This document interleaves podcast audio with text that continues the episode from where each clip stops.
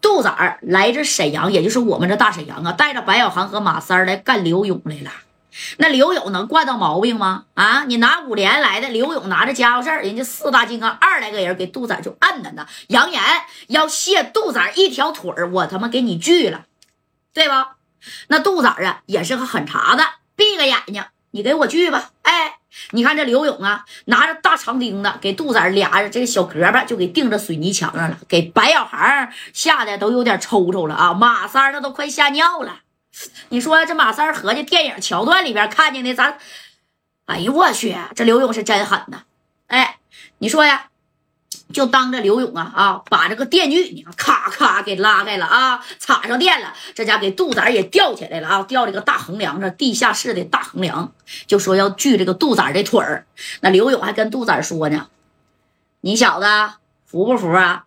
要他妈服啊，叫声刘爷。”知道吧？下跪给我道个歉，我呀或许能留你半条命。我锯完你腿呢，或许我给你送到小院院去，我给你接上啊。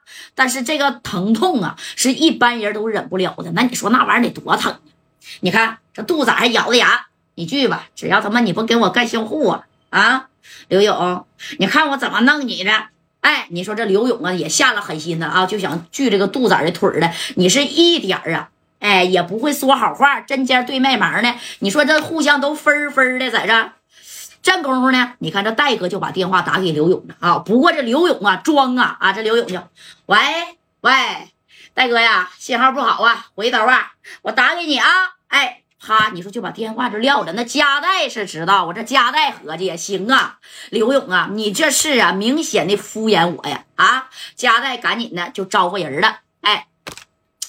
招呼谁呀？招呼自己的兄弟呗！赶紧开车去沈阳啊！这头打电话呀，也给这焦延南了啊！这焦延南呢？那你看跟加代吧，也是不打不成交啊！先行一步，哎，到了这沈阳，可是刘勇也没给焦延南面子。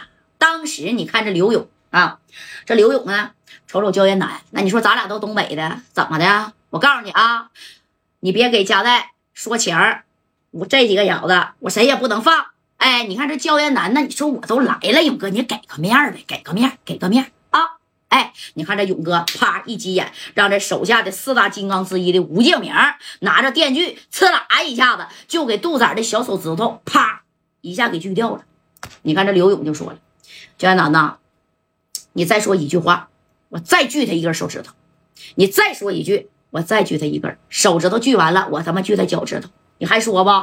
哎，你看这焦元南当时行啊，勇哥，你是一点面子都不给我呀！哎，你看杜仔这个小手指头，啪就放这儿了。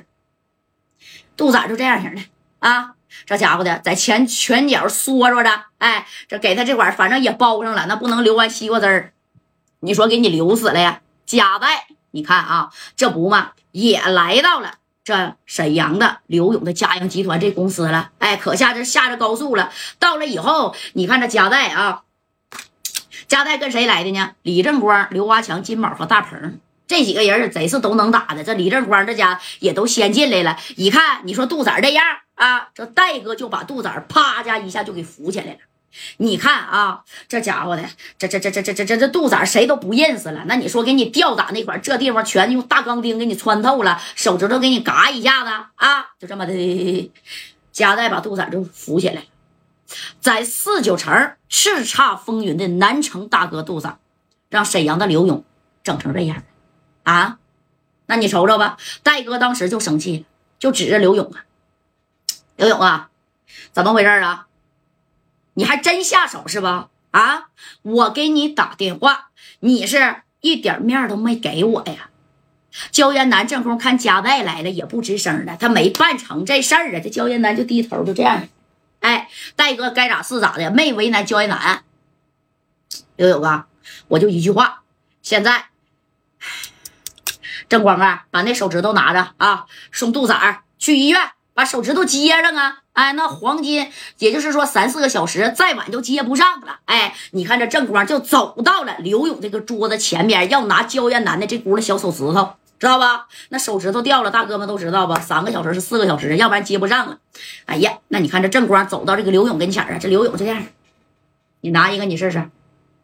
李正光啊，我可告诉你，你可别忘了本，你也别忘了根儿，别以为当年你替我挡了一刀。